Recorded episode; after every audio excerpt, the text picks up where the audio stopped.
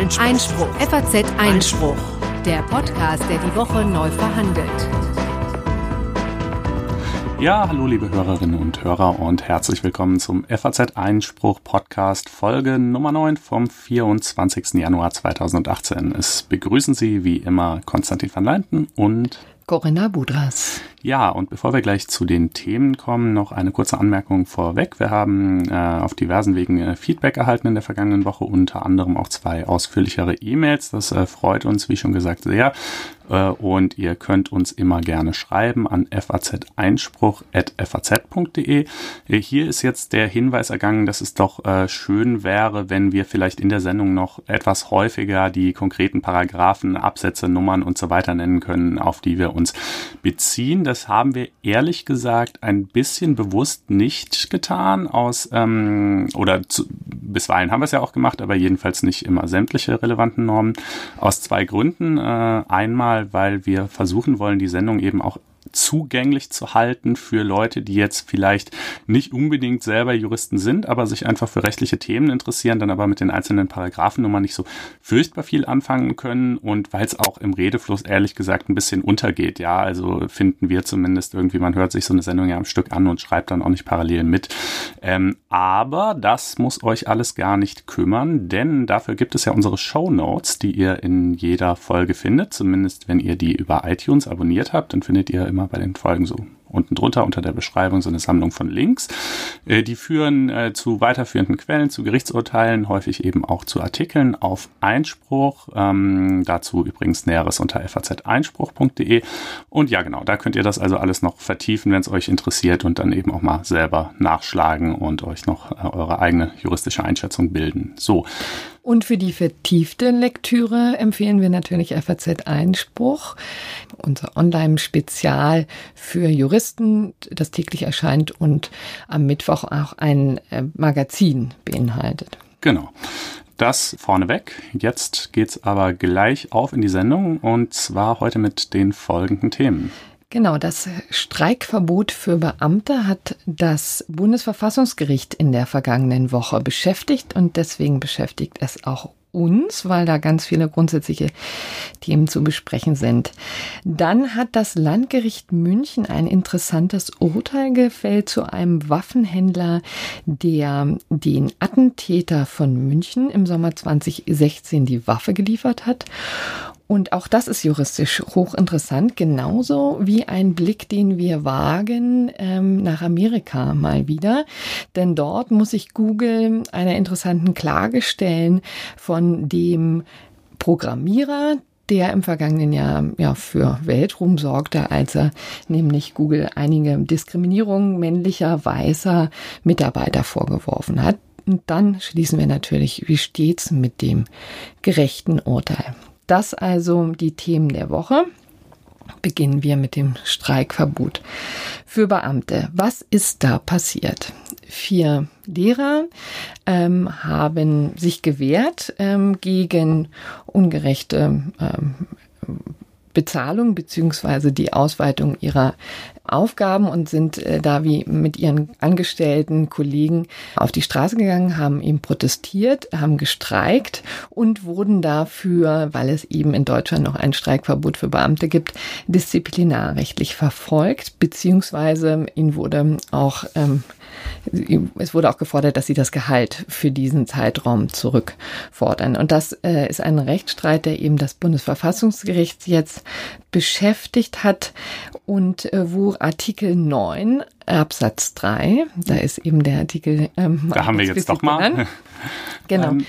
Ähm, äh, zu, zur Debatte steht. Ne? Mhm. Also die Frage, ob es tatsächlich sich noch halten lässt im Jahre 2018, dass Beamte nicht streiken dürfen. Mhm. Ja, da sollte man vielleicht erstmal erklären, warum das überhaupt so ist dass ja. sie das nicht dürfen. Ne? Ja, das. denn also das liegt im Wesentlichen daran an Artikel 33, das ähm, sozusagen die Grundsätze des Berufsbeamtentums. Ne? Also da ist so das Prinzip, dass der Staat äh, seine hoheitlichen Aufgaben und noch einige mehr eben von Beamten erfüllen lässt, ne? Polizisten, Juristen, also Richter, Staatsanwälte insbesondere, aber eben auch Lehrer. Ähm, übrigens gibt es eine ganze Palette von Berufen, die ähm, als Beamte. Wo man es gar nicht denken würde. Ne? Genau. Förster. Forst, äh, Förster zum Beispiel. Lustig, dass wir beide als ja. Förster denken, ja. Ähm, aber eben auch Meteorologen ja. und sowas. Ne? Also da gibt es offensichtlich ähm, eine ganze Latte. So, und die alle haben natürlich, genießen die Vorteile des Berufsbeamtentums, also äh, können nicht gekündigt werden, haben eine spezielle Versorgung, sowohl was die Gesundheit angeht, äh, die Beihilfe, mhm. als auch ähm, spezielle Pensionen, ähm, eben, äh, wenn es in die Rente geht. Und all das sozusagen ähm, zahlt der Staat und kauft den Beamten damit ihr Streikrecht ab. So ist das bisherige, ähm, der bisherige Deal. Unter also, anderem auch ja mit der Idee, dass das eben einfach systemisch wichtige Funktionen sind. Ne? Also man will nicht, dass in Deutschland jetzt mal eine Woche lang die Polizei lahmgelegt ist, weil sämtliche Polizisten beschließen zu streiken. Und das äh, wäre ja Wahnwitz und äh, deshalb darf man das eben. Genau, nicht. es geht eben auch um eine besondere Loyalität, die diese äh, Mitarbeiter haben gegenüber dem Staat, gegenüber ihrem Arbeitgeber. Und die umfasst eben auch, dass man wohl Kritik übt, aber eben nicht so, dass man gleich seine Arbeit niederlegt.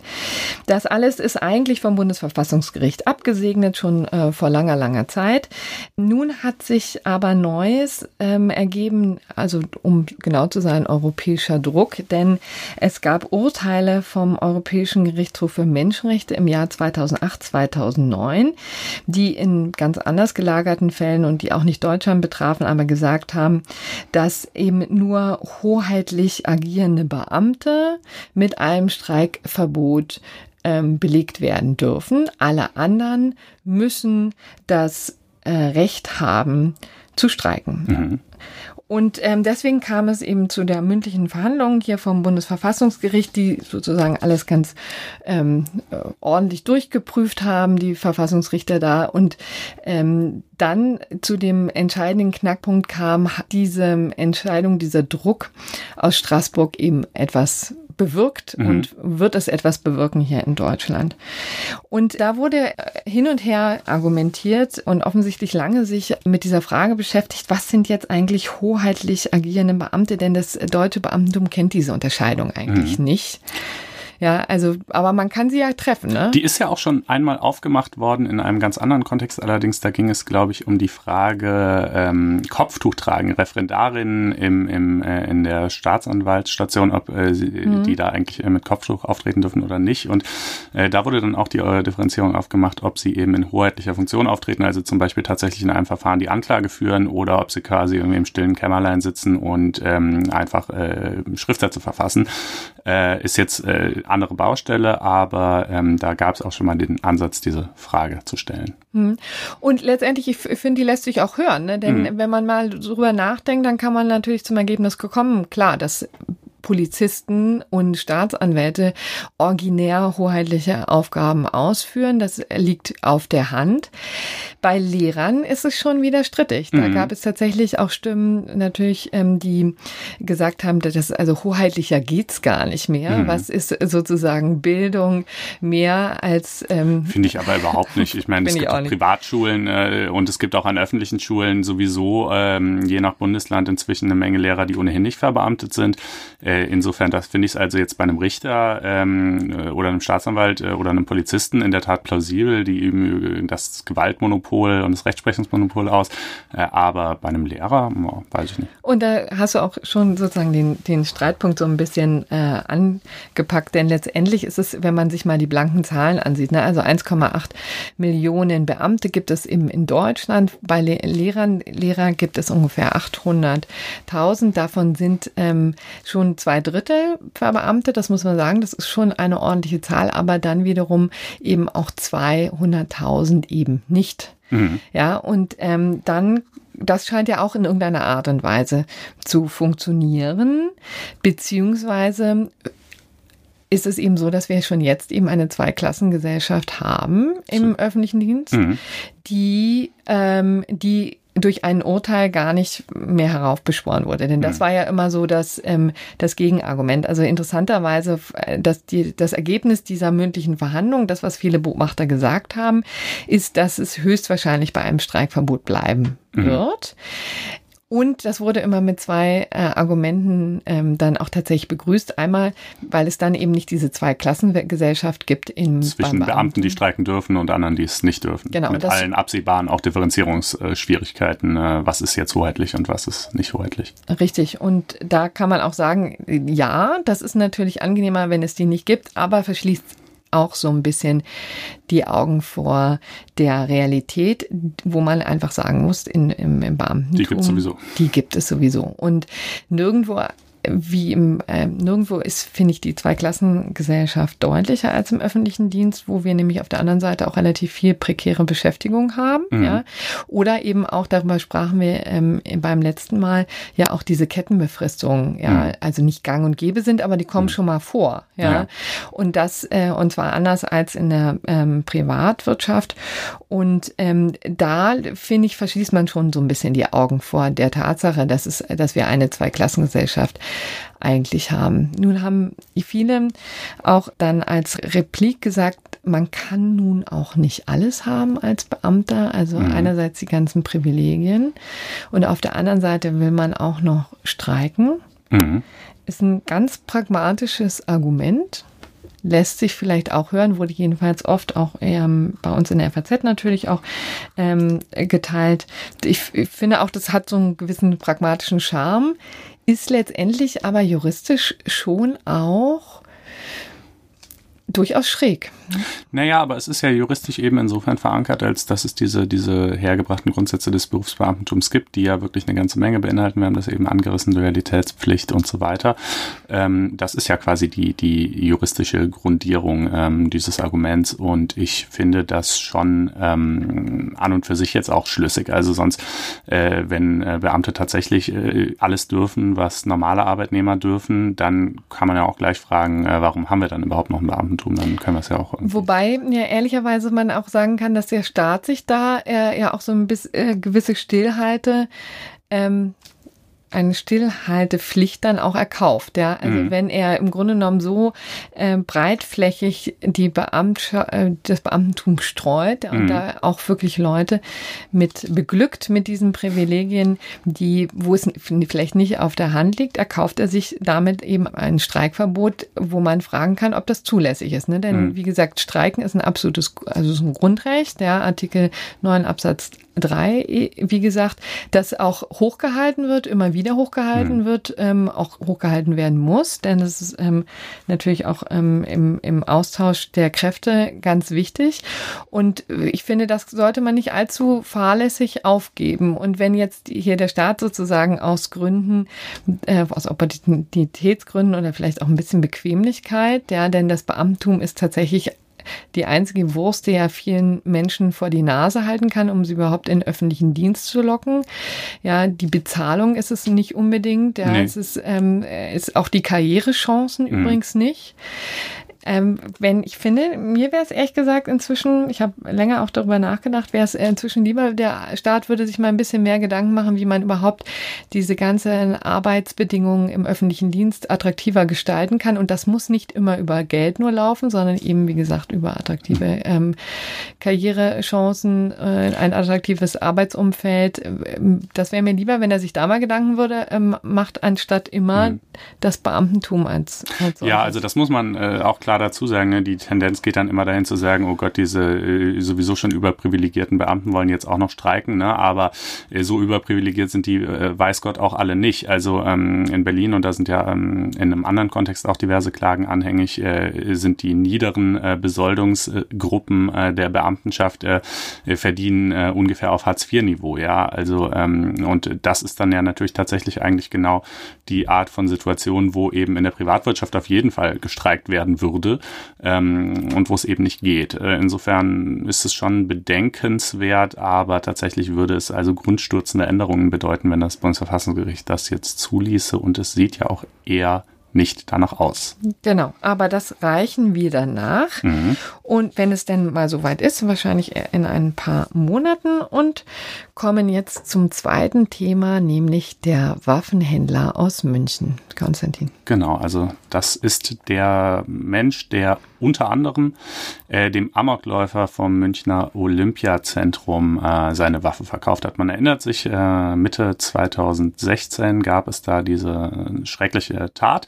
Äh, da hat ein äh, junger Iraner, ähm, der in Deutschland äh, lebt und aufgewachsen ist, äh, einfach im Grunde genommen wild in die Menge gefeuert, wobei auch nicht äh, ganz wahllos, sondern er hat sich eben gezielt ausländisch, südländisch aussehende äh, Menschen als, als Ziele auserwählt ähm, weil er, das ist auch äh, völlig unbestritten und äh, gut dokumentiert in, in seinen ähm, Unterlagen, die er auf seinem Rechner hinterlassen hat und so weiter, also von einem glühenden äh, Rassismus selbst beseelt. Weil denkt man jetzt vielleicht ein bisschen äh, komisch als Iraner oder so, aber naja, so war es jedenfalls schlicht und ergreifend. Ja, also er, er selbst sah sich halt irgendwie so als Verteidiger des ursprünglich und urtümlich äh, Deutschen an und, und die ganzen Kanaken und Scheißtürken, also das sind seine Worte, nicht meine, ähm, die müsse man eben mal mal äh, beseitigen. Und äh, das äh, hat er dann eben auch versucht auf äh, diese wahnwitzige Art, hat neun Menschen umgebracht, äh, fünf verletzt und am Ende sich selbst erschossen.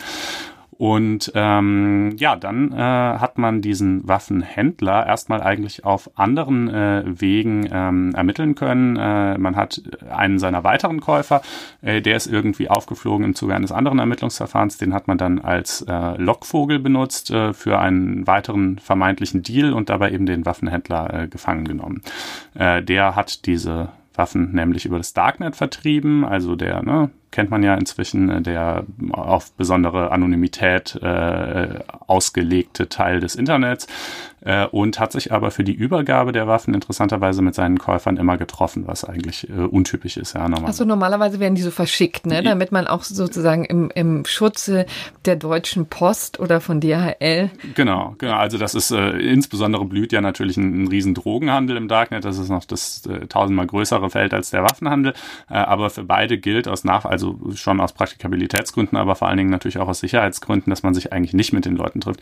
Der hat es dann so ein bisschen ähm, vorgetragen nach dem Motto, ja, ich wollte ja schauen, wer äh, wem ich hier quasi die Waffen verkaufe, aber äh, das war also über, jetzt eigentlich äh, im Zuge der Ermittlungen überhaupt nicht erkenntlich, dass er da jetzt. Äh, aber dann hat er ein Qualitätsmanagement sozusagen auf Kundenseite. Äh, ja, das war der Vortrag, aber der ließ sich halt nicht besonders gut äh, erhärten, dass er da jetzt also nur irgendwelchen wahnsinnig äh, verlässlichen äh, Gestalten ähm, Waffen verkauft haben würde. Denn ganz ehrlich, äh, wenn man tatsächlich äh, jemand äh, ist, der irgendwie äh, verantwortlich mit Waffen umgehen kann, dann ähm, macht man Waffenschein und äh, besorgt sich die auf diese Weise äh, und kauft sie nicht im Darknet. Ja.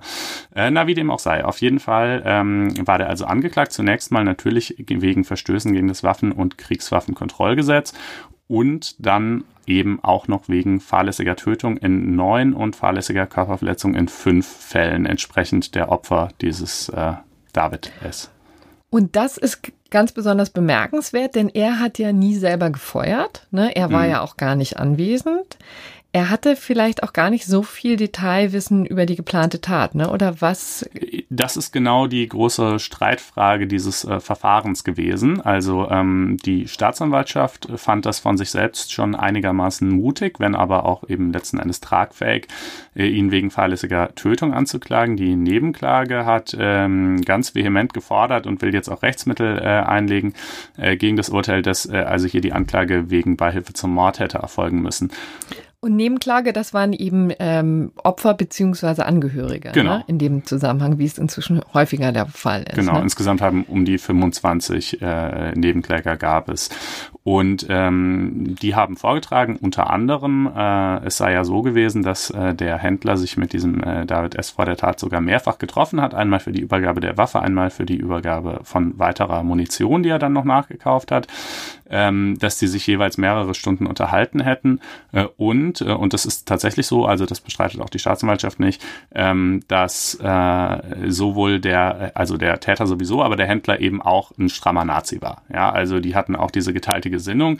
Und dann sagt die Nebenklage, na, also das äh, liegt doch hier irgendwie auf der Hand, äh, beides äh, Rechtsextreme. Der eine gibt dem die Waffe in die Hand und der andere geht los und erschießt Ausländer. Äh, wenn das keine Beihilfe zum Mord ist, dann wissen wir es auch nicht.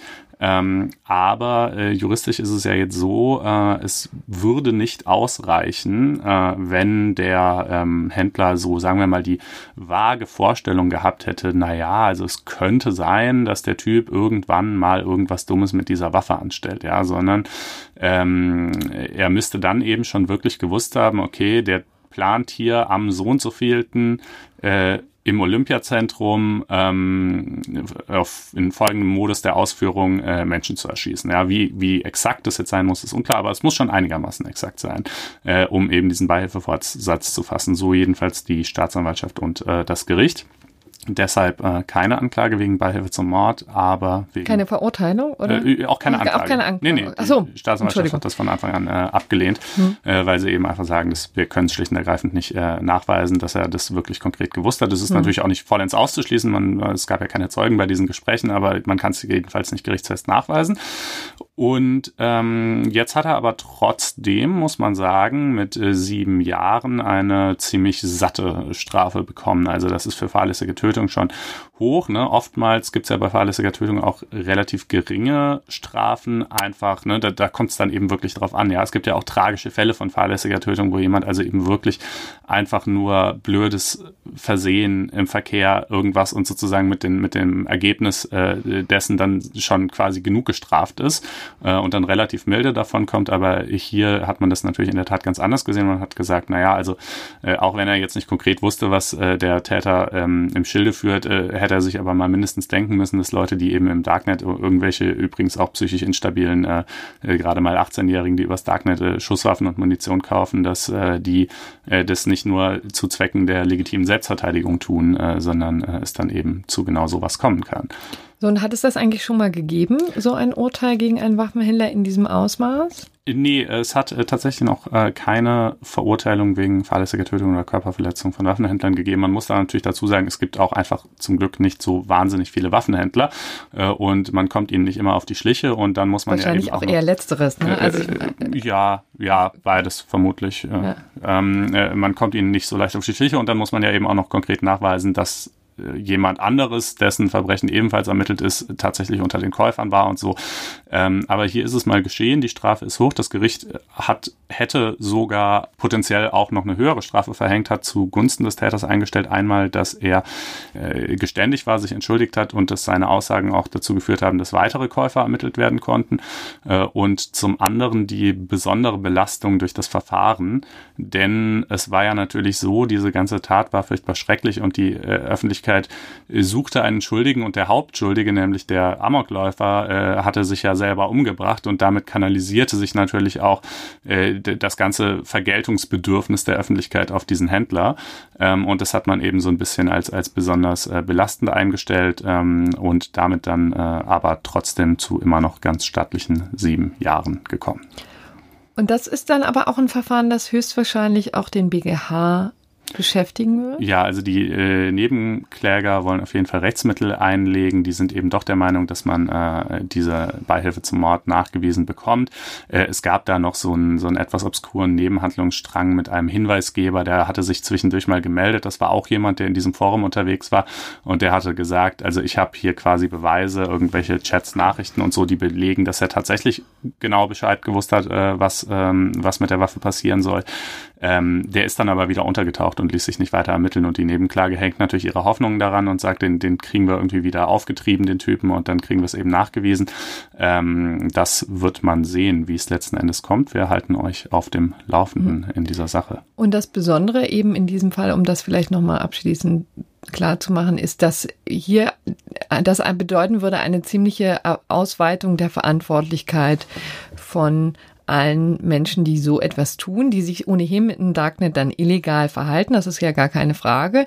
Aber die Frage ist ja immer, wofür man sich dann eben verantworten muss. Und das sind eben nicht nur die Waffengesetze, sondern eben auch die Konsequenzen, die dann konkrete Menschen treffen. Ja. Absolut, aber ich finde auch völlig zu Recht, denn ganz ehrlich, das äh, muss man sich schon irgendwie äh, denken oder diese Möglichkeit steht ja wohl jedem vor Augen, der solche Geschäfte tätigt.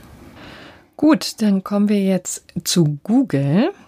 Und das ist ein ähm, ganz besonders illustrer Fall, weil er einfach ähm, auch ein bisschen was sagt über den Zeitgeist oder über Probleme, die es ähm, jetzt ganz aktuell gibt. Ähm, vielleicht noch mal einen Schritt zurück. Äh, worum geht es? Google, der Internetkonzern im Silicon Valley, der sich eben offen gibt und äh, mit tollen Arbeitsbedingungen lockt, ähm, hat seit vergangenen Jahr eine ähm, Diskriminierungs ähm, am Hals, mhm. die nicht, ähm, wie es in der Branche normalerweise üblich äh, ist, von sehr von Frauen ähm, ähm, geäußert werden. Da muss man sagen, die gibt es natürlich auch, aber mhm. besonders vehement in diesem Fall sind die Klagen, die von weißen, heterosexuellen, konservativen Männern geäußert werden.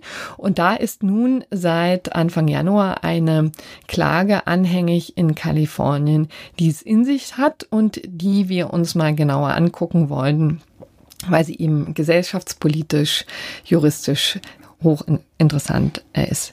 Da steht äh, im Mittelpunkt James Damore, ein junger Programmierer, der seit 2013 bei Google war, muss man ja inzwischen machen, äh, sagen, mhm. denn er wurde im vergangenen Jahr unter lautem Getöse gefeuert. Das ist auch ein Fall gewesen, der, ich finde, ja, wahrscheinlich sogar der Weltöffentlichkeit äh, ja, ich glaube schon. bewusst ja. geworden Hat ist. Hat man ja auch hierzulande in den Medien äh, durchaus äh, lesen können. Richtig. Und der ist ähm, seit 2013 äh, bei Google gewesen. Äh, als Harvard-Student hat er da angefangen und hat dann schnell einen unbefristeten Job bekommen.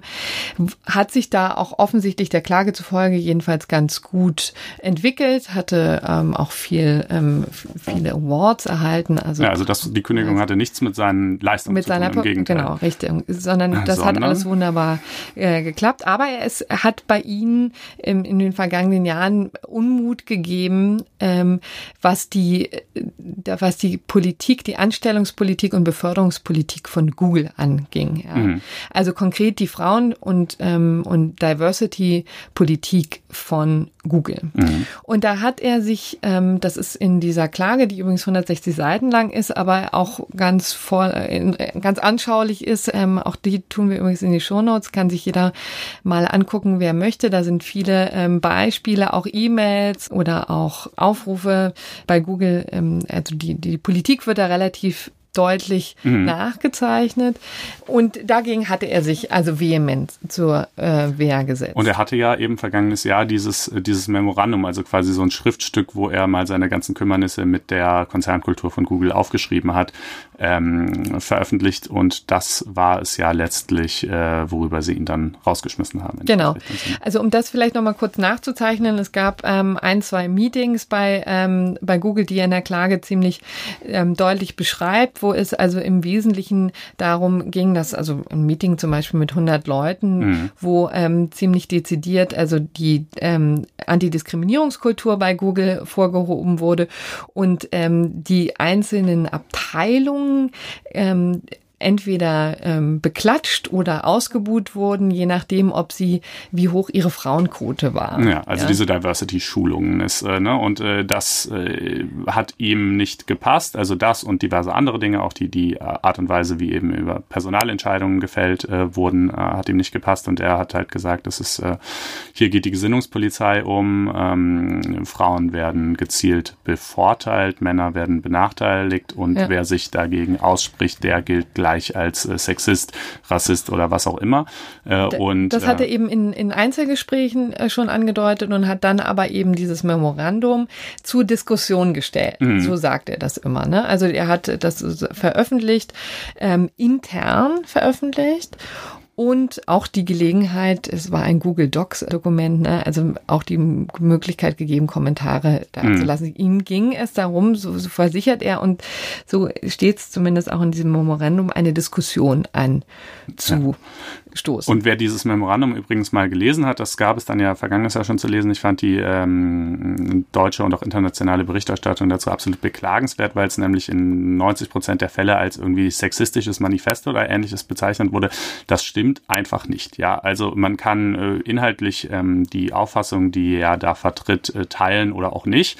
Äh, aber ähm, das ist wirklich vorsichtig gewordet. Er weist eben einfach beispielsweise darauf hin, äh, dass er sagt, na ja, äh, nicht alle Begabungen sind zwischen den Geschlechtern exakt gleich verteilt. Es gibt einfach mehr, es gibt absolut exzellente weibliche Programmiererinnen und die soll man bitte auch gerne einstellen und fördern. Aber äh, es gibt eben einfach mehr Männer, äh, die diese Talent haben und deshalb ist es auch nicht erstaunlich, dass wir eben bei Google mehr Männer haben als Frauen äh, und äh, es wird hier sozusagen übermäßig gegengesteuert und, und äh, jeder, der da auch nur leise Kritik dran äußert, ähm, dem geht's gleich an den Kragen. Und ehrlich gesagt, äh, äh, das äh, hat sich dann ja tatsächlich bestätigt, indem er nämlich in der Folge rausgeschmissen wurde.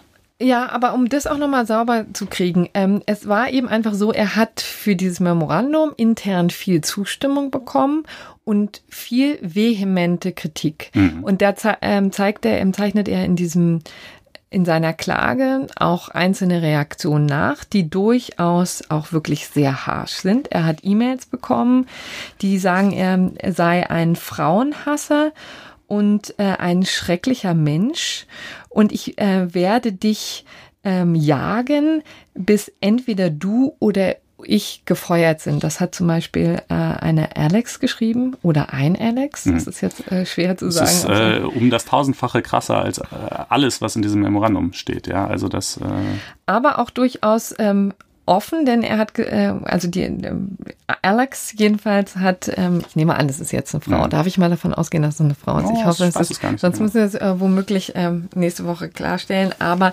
ähm, äh, auch mit dem Hinweis, äh, du kannst es auch gerne dann äh, an der, die Personalabteilung mhm. ähm, weitergeben. Ich stehe hier zu meinen mhm. ähm, ja, Schmähungen, ja, muss man ja sagen.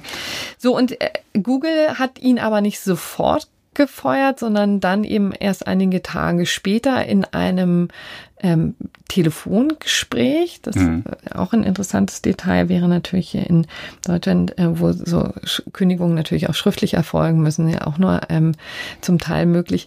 Also äh, immerhin haben sie das Gespräch gesucht. Er war gerade zu Hause, dann haben sie ihn angerufen, haben gesagt, ähm, du bist übrigens gefeuert wegen mhm. deiner Sicht auf Frauen.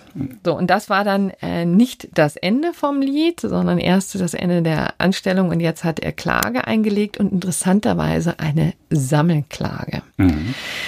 Natürlich, um Druck auszuüben, ganz klar, dieses, äh, dieses Instrument gibt ja das amerikanische Recht im Gegensatz zum deutschen Recht. Finde ich aber hier in diesem Fall auch, also zumindest erklärungsbedürftig, kann mir auch nicht vorstellen, dass er damit durchkommt, aber man kann es ja mal versuchen. Also er ist auch nicht der Einzige, der geklagt hat. Er hat das noch mit einem äh, ehemaligen anderen Mitarbeiter, ebenfalls weiß und konservativ, ähm, eingelegt, diese Klage. Und, ähm, äh, und für sich und eine Klasse von undefinierten. Also Sie hoffen quasi, dass sich da noch weitere anschließen werden, denn nach Ihrem Vortrag gibt es ja eine systemische Diskriminierung gegenüber Männern bei Google. Na, das Interessante ist, es muss sich ja keiner anschließen. Nee, ne? Nach dem nicht, amerikanischen Recht ne, haben wir eine Opt-out-Situation, ja. ähm, wo im Grunde genommen niemand sich anschließen muss, sondern geht die Klage durch. Dann sind sozusagen alle Männer ähm, drin umfasst, die, die, nicht für sich sagen, sie wollen austreten und mhm. selber klagen oder eben auch gar nichts damit zu tun haben und die auf, auf die ähnliche ähm, Form der Diskriminierung ja. zutreffen. Wobei ich bei Diskriminierung, das ist natürlich immer ein bisschen schwierig, also wenn man ähm, da sozusagen ein einheitliche ähm, Angriffspunkt zu finden. Denn man muss ja ehrlicherweise sagen, jeder Fall ist irgendwie anders. Und man kann jetzt zum Beispiel über Volk sagen, wo es ja auch eine Sammelklage gab, sagen, das ist hier ein Sachverhalt mhm. gewesen, der hat sich auf 800.000 Fahrzeuge ähm, niedergeschlagen. In und das ist ein gleicher Sachverhalt. Ich, ja, Aber hier ist es viel schwieriger, ne? denn also was heißt das schon, Diskriminierung? Also sozusagen, das ist ja sehr einzelfallabhängig, was ist wem jetzt konkret widerfahren. Ähm, ich finde es also so viele jetzt wirklich genau zu seiner Konstellation vergleichbare Fälle wird es wahrscheinlich nicht geben. Äh, aber zumindest gibt es mal den seinen. Und äh, da klagt er jetzt und äh, trägt was genau vor? Also äh, verschiedene ähm, Punkte des kalifornischen Rechts. Also er hat hier, klagt nicht vor einem äh, Bundesgericht, sondern eben mhm. vor einem kalifornischen Gericht, was auch nochmal eine Besonderheit ist, aber ähm, äh, die uns nicht ähm, jetzt hier interessieren muss. Das, dann mhm. wird es zu kompliziert. Aber letztendlich ähm, ist es so, dass er ähm, da auch ähm, natürlich äh, verschiedene Stränge verfolgt. Ne? Also zum einen sagt er eben tatsächlich, also bei Google werden konservative weiße Männer systematisch diskriminiert. Mhm. Und das macht er eben zum Vorwurf und sagt auf, ähm, da ist eben sozusagen die Frage, ist sozusagen das, das Thema konservativ ist das schon ein Anknüpfungspunkt für eine Diskriminierungsklage. Das wird man eben sehen müssen. Mhm. Und das Zweite ist, dass er ja gesagt hat, er hat sich hier gegen illegale Praktiken von Google gewehrt. Also die hier wird wohl systematisch, so sagt er, ähm, werden die Männer diskriminiert. Mhm. Frauen bevorzugt, unberechtigterweise bevorzugt und dagegen hat er sich geäußert. Und er macht eben sozusagen auch eine besondere Norm des kalifornischen Rechts geltend, wo ähm, verboten ist, dass Leute wegen ihrer politischen Meinung gekündigt werden mhm. dürfen. Mhm. Das finde ich irgendwie auch ein kleiner Stretch, kann man so sehen, aber ich. Also du meinst, ob das, was er da geäußert hat, jetzt wirklich jetzt unter politische die Meinung ist? Ja, aber naja, aber so ein bisschen, ne? Ich meine, Arbeitsmarkt, äh, Politik, Geschlechtergerechtigkeit, äh, es spielt ja durchaus auch in äh, Fragen der Politik jedenfalls mit hinein. Könnte ich mir schon vorstellen. Und äh, ja, das läuft jetzt. Ähm, wie es ausgeht, ist wahrscheinlich schwer abzusehen. Ne? Also ich hatte damals, äh, als, äh, als die Kündigung erfolgt ist, mal eine Einschätzung, äh, ich glaube im Wall Street Journal eines äh, amerikanischen Arbeitsrechtlers gelesen, der meinte, er würde einer möglichen Klage, da war ja noch unklar, ob überhaupt Klage erhoben werden würde, eher nicht so die Riesenerfolgsaussichten beimessen, weil er äh, sagt, es sei Konzernen halt schon äh, ziemlich weitgehend freigestellt, äh, wie sie ihre Unternehmenskultur gestalten. Äh, und äh, hier gerade die, äh, in der umgekehrten Konstellation wäre es vielleicht nochmal ein bisschen schwieriger. Also wenn jetzt ein Konzern sagt, wir bevorzugen gezielt weiße Männer und diskriminieren Frauen, aber so rum wie es hier angeblich sein soll, ähm, sei das also vermutlich innerhalb des Gestaltungsraums, den man als als Arbeitgeber eben so hat. Ähm, und noch dazu sozusagen diese ganze Kontroverse, die dieses Memo dann ausgelöst hat, sei auch für sich genommen schon tragfähiger Grund, ihn rauszuschmeißen. Aber genau, das da hat er sozusagen, ist ja auch nur eine Meinung. Genau, da hat er sozusagen damit äh, dafür gesorgt, dass es ähm, ein hostile Work Environment gibt, also mhm. eine feindselige Arbeitsstimmung. Ähm, das ist jedenfalls auch ein Argument, was immer wieder ähm, genannt wurde. Man muss vielleicht, wir kommen jetzt auch gleich mal zu der deutschen Sicht, finde ich einfach mal, das macht mhm. ja vielleicht auch mal Spaß oder ist jedenfalls ganz interessant zu sehen, wie es hier in Deutschland wäre. Aber ähm, die amerikanischen Besonderheiten kann man hier eben nicht aus dem Blick behalten, denn das amerikanische Kündigungsrecht ist nun einfach mal laxer als mhm. das deutsche. Da werden äh, Leute aus ganz anderen Gründen gefeuert. Mhm.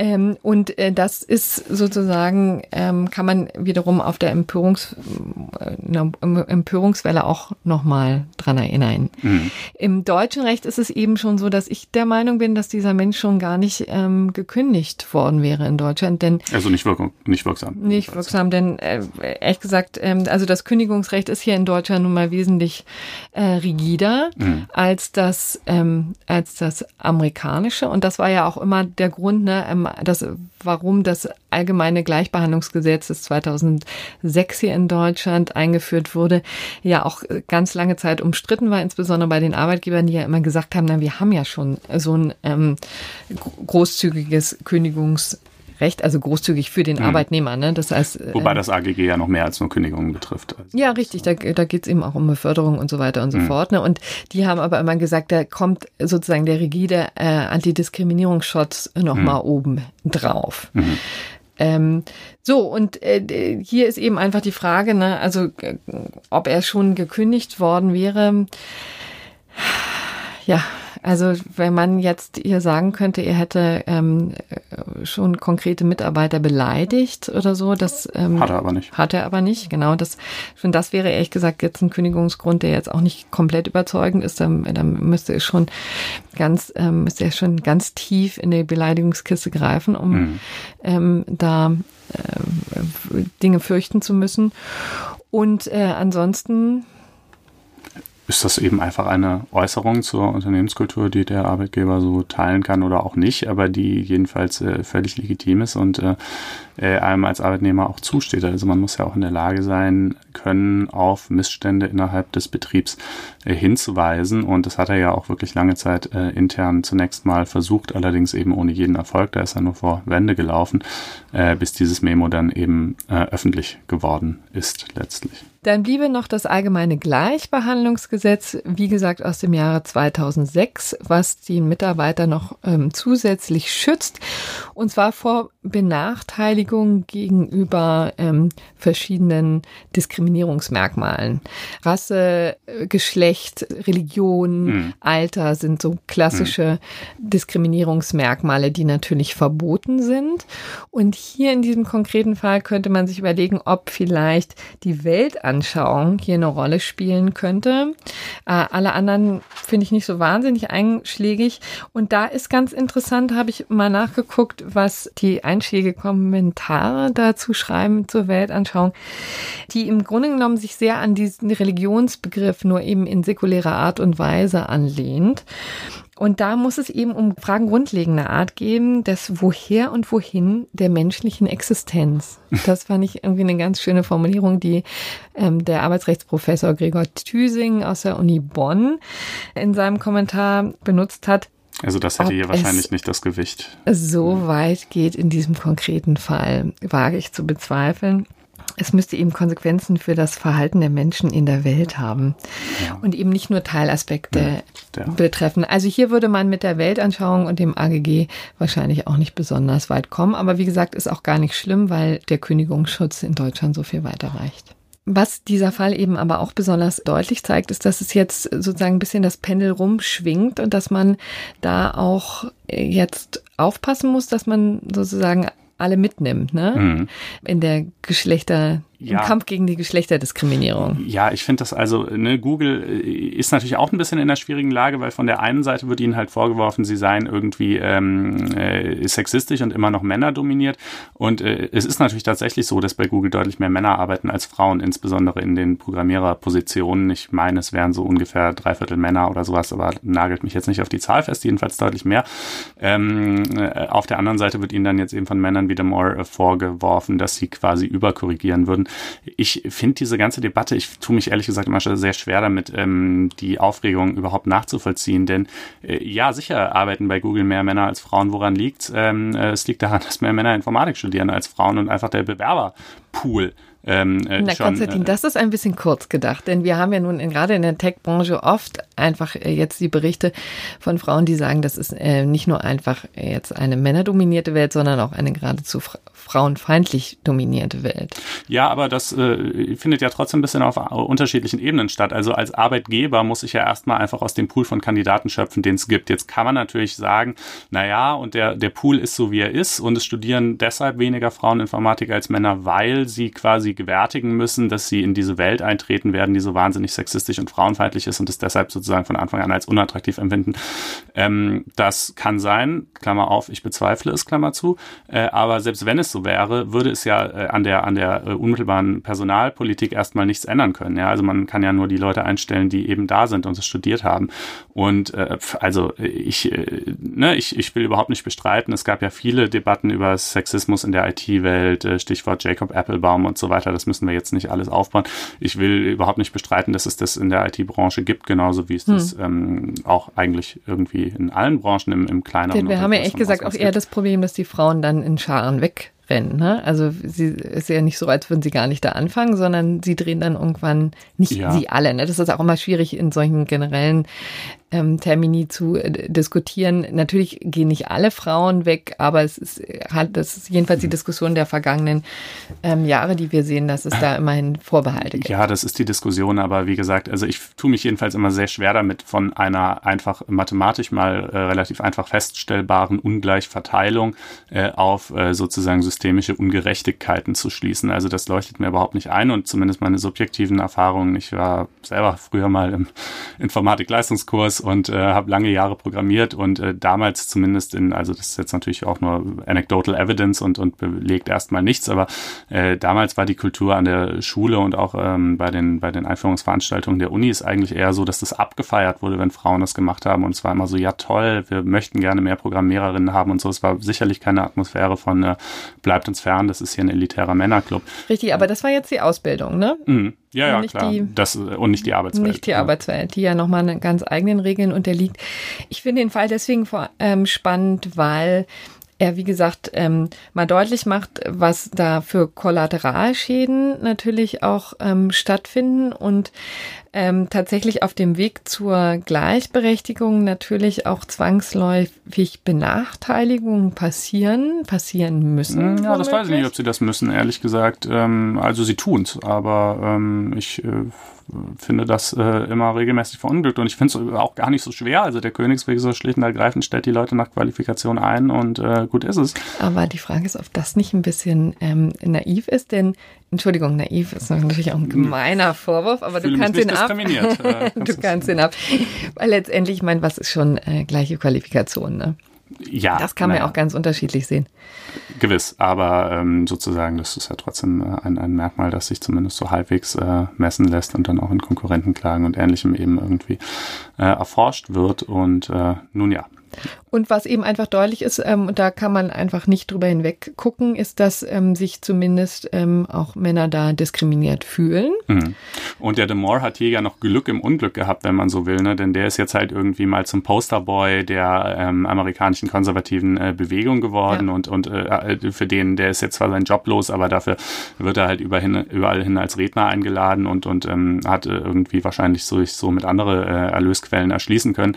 Äh, aber es gibt mit Sicherheit auch auch eine gewisse Zahl von äh, Leuten, denen es vielleicht ähnlich äh, ergangen ist, die aber einfach keiner kennt ähm, und äh, die dann sozusagen noch äh, eher ähm, ja da äh, Opfer äh, einer möglicherweise übersteuernden Antidiskriminierungspolitik werden. Genau, und das ist ja noch eine andere Klage, anhängig wiederum von Frauen gegen Google, die eben da die ungleiche Bezahlung ähm, äh, beklagen. Und auch das wird den Konzern lange beschäftigen. Aber wie gesagt, ähm, spannend und spannend auch von dem Hintergrund, dass in Deutschland das wahrscheinlich alles ganz anders laufen würde. Aber jetzt kommen wir zum gerechten Urteil und das stellt uns Konstantin jetzt vor. Das ist ein Problem, mit dem sich wahrscheinlich die meisten von euch äh, ein bisschen äh, identifizieren können, zumindest äh, diejenigen, die gelegentlich mal Bahn fahren. Da gab es eine ganz lustige Entscheidung Entscheidung des Amtsgerichts Frankfurt. Da hat ein Mann die Bahn auf Schmerzensgeld verklagt mit der Argumentation, er sei äh, mit einem ICE gefahren, äh, hätte dort die Toilette aufsuchen wollen, dies aber nicht tun können. Sie sei nämlich verschlossen gewesen. Ähm, und zwar, weil offenbar das Bärenpersonal es vorher versäumt hatte, da den Wasserkanister äh, neu zu befüllen und dann konnte man wohl nicht spülen oder so und deshalb war die halt abgeschlossen. Und dann hat er sich also mit zusehends zerknirschterer äh, Miene ähm, da in seinem Sitz herumgedrückt und äh, dann äh, nach zwei Stunden also einer äh, Bahnmitarbeiterin gesagt, äh, schließen Sie jetzt diese Tür auf oder es geschieht ein Unglück. Ähm, das hat sie dann auch getan und dann konnte er sich da erleichtern. Äh, aber äh, die Bahn hat ihm sogar immerhin 100 Euro gezahlt. Er wollte aber noch mehr Schmerzensgeld tatsächlich. Also kann ja auch ja möglicherweise physisch schmerzhaft sein oder jedenfalls eine unangenehme Situation. Äh, und äh, tatsächlich ähm, sind, ja, hat er weitere 300 Euro zugesprochen bekommen. Das Urteil ist übrigens schon etwas älter, aber ich würde sagen, die Problematik ähm, ist, äh, ist äh, dauerhaft akut, äh, dass in der Bahn alle möglichen Dinge nicht funktionieren, Toiletten durchaus mit eingeschlossen. Ähm, und ja, ich würde sagen, äh, ein äh, gerechtes Urteil nach meinem Empfinden. Ich kann mich da auch ganz anschließen, lieber Konstantin. Dann belassen wir es dabei. Ich würde auch sagen, haben wir heute eine etwas kürzere Folge, aber das Das ja wollten wir nämlich auch mal versuchen. Ne? Mhm. Wir, wir versuchen jetzt verschiedene Formate, freuen uns auch sehr, wenn Sie uns Ihr Feedback geben, ob Sie es entweder länger oder kürzer haben wollen, präziser oder mehr Themen, weniger Themen. Äh, also so ein bisschen machen wir es natürlich schon auch so, wie wir es selber irgendwie für sinnvoll halten, aber wir sind natürlich absolut offen für äh, eure Meinungen und Kommentare. Nochmal an faz-einspruch.faz.de oder über Twitter an Corinna Budras bzw. Konstantin van Landen. dann äh, soll es das für diese Woche gewesen sein. Wir danken recht herzlich für die Aufmerksamkeit und verabschieden uns. Ja, tschüss, bis nächste Woche. Bis nächste Woche. Ciao.